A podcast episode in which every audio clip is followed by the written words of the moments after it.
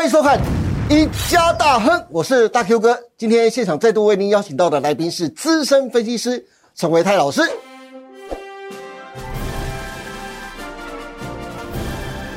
维泰老师你好，大 Q 哥好，大家端午节快乐哦！端午节快乐！哎，是哎，维泰啊，嗯，大盘这一波一举冲上了万七呀，市场很多人都不可置信，万七耶！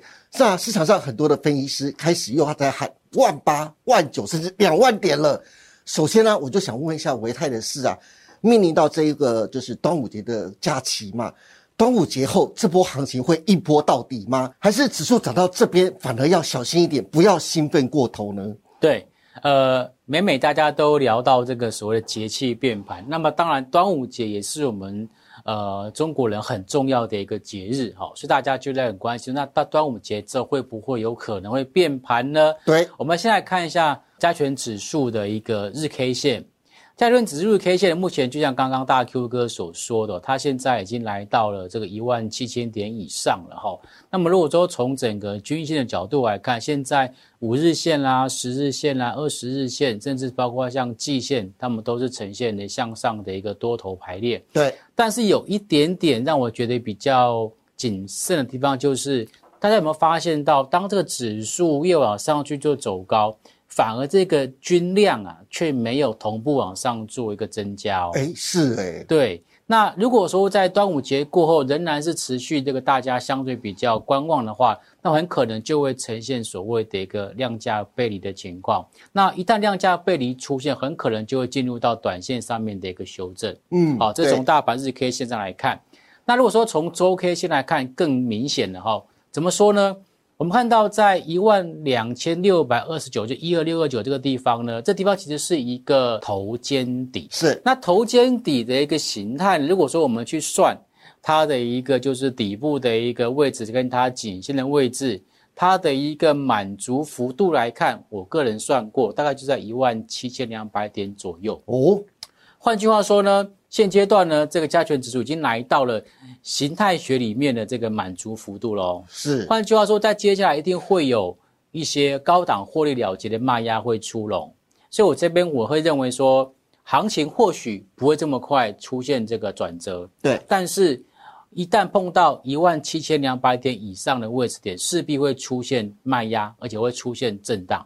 那么这时候呢，手中如果持股太多的，例如说，哎，我们的持股已经超过百分之七十，甚至高达百分之八十以上的投资朋友，我反而会建议你逢高去做一点减码的动作，去做一个所谓的获利了结动作。嗯，那如果说现阶段因为你的持股还不到七十 percent、八十 percent，大概就百分之五十，那也还好，那就是一些强势的个股可以先做续报。但是如果是有一些个股，哎，最近看到它呃股价连续性的一个走跌，大家在涨它不涨，大盘在涨它也不涨，是，那这个时候可能就要去试着去考虑看看是不是要去做一个换股操作。OK，那该怎么去换股呢？那到季底的时候，有一件事情非常的重要，除了大盘的走势之外，另外又快要到六月底了。其实每逢三六九十二的月底啊，我都会提醒我自己留意投信季底的做账股。特别是这一波台股站上了万七之后，这个月的月底，投信又会选择哪些族群跟个股来做账呢？我来以你的观察，怎么看六月份投信季底的做账行情呢？嗯，好，呃，就像刚刚大 Q 哥所说的，每一季的季底啊，我们都会听到大家在讲说这个季底做账，对不对？对。那到底什么叫做季底做账？哈？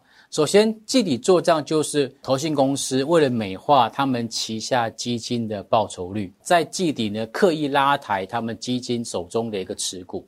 那么这样子有什么好处呢？因为当这个基金的报酬率很漂亮的时候。那么投资人在选择投资基金的时候，就会比较容易去做一个投资。那么这样子呢，对投信它的这个不管是管理费收入啦，哈，或者是其他的一些呃这个所谓的经理费的收入等等，他们都会有正面的一个加分效果。所以呃，在每一季的季底，基本上呢都会有所谓的一个投信季底做账。那么当然了，还有所谓的一个集团季底做账。对，那集团的部分呢，也许有下次有机会再跟大家来做分享。好，OK，好，那。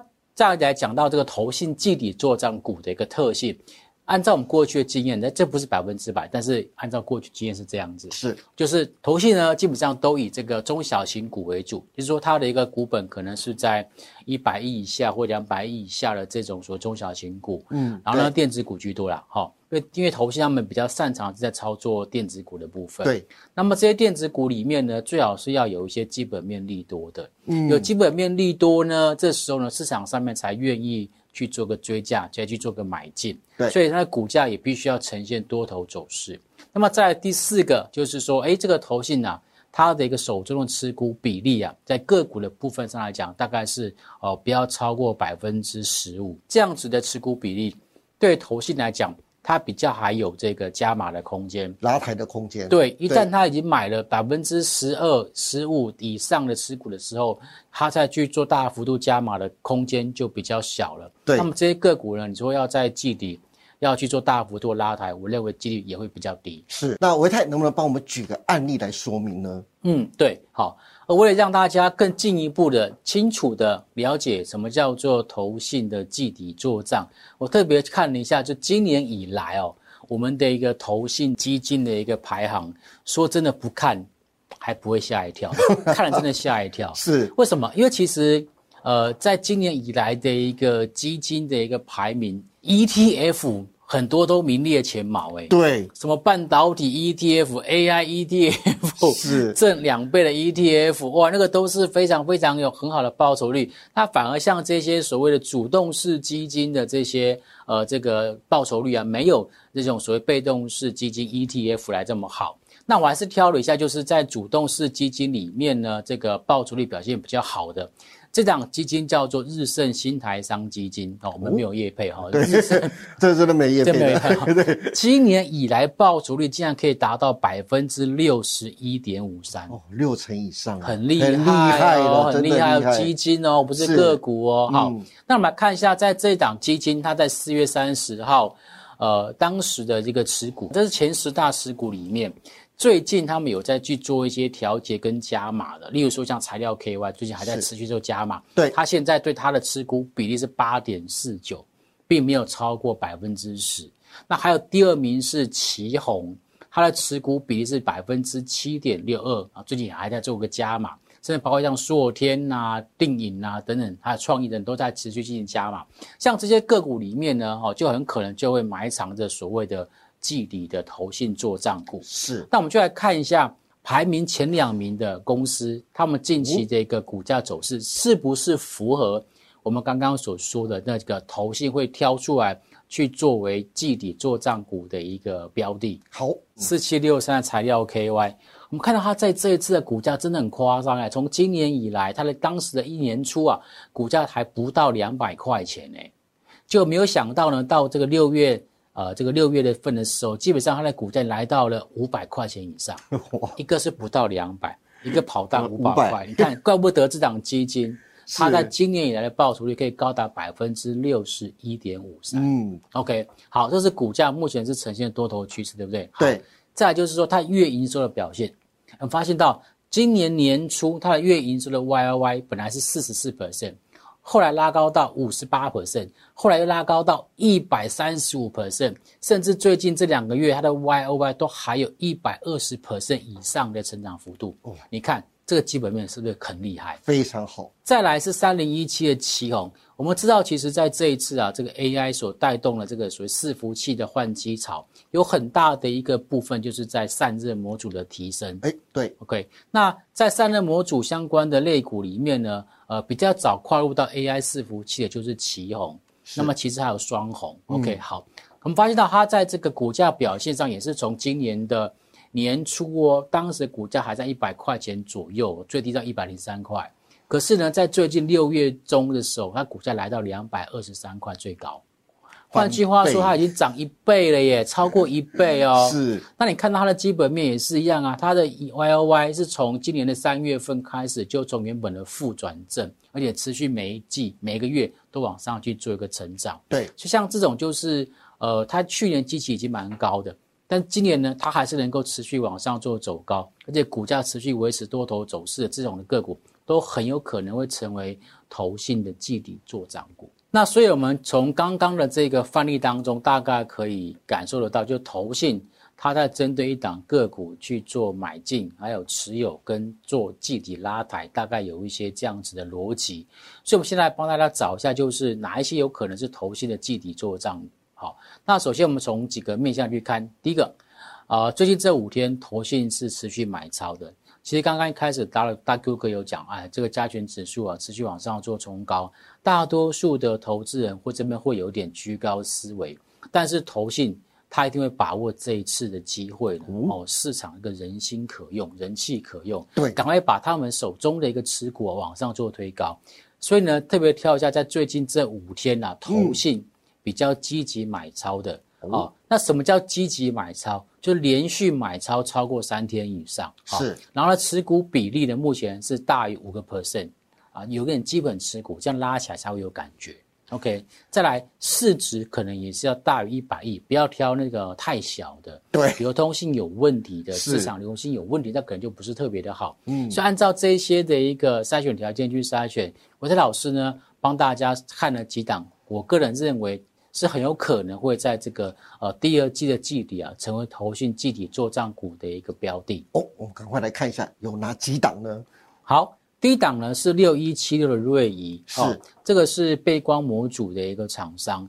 我们最近可以观察到，就是在面板产业的部分啊，包括像是友达啦，或者是在群创，他们都表示啊，这个营收的部分啊。有机会啊，开始慢慢慢的复苏，主要原因就是因为呢，他们的一个下游的库存已经开始慢慢慢慢的消化了。对，那瑞仪呢，它是在做这个背光模组的，换句话说呢，它当面板的一个库存降到相对低水位的时候，他们又开始去针对这些零组件去做拉货，所以可以观察到哦，瑞仪它的五月份营收四十二点六五亿。但是它月增六点八一 percent，年增二十七点六四 percent，就是我们常常讲的年月双增。对，OK，嗯，五穷六绝，大家苦哈哈，竟然还有公司年月双增，你觉得它是不是真的很厉害？而且呢，它还要配息十块钱，以它近期的一个股价来看呢，配息十块钱，它潜在的值率就高达百分之八，哎。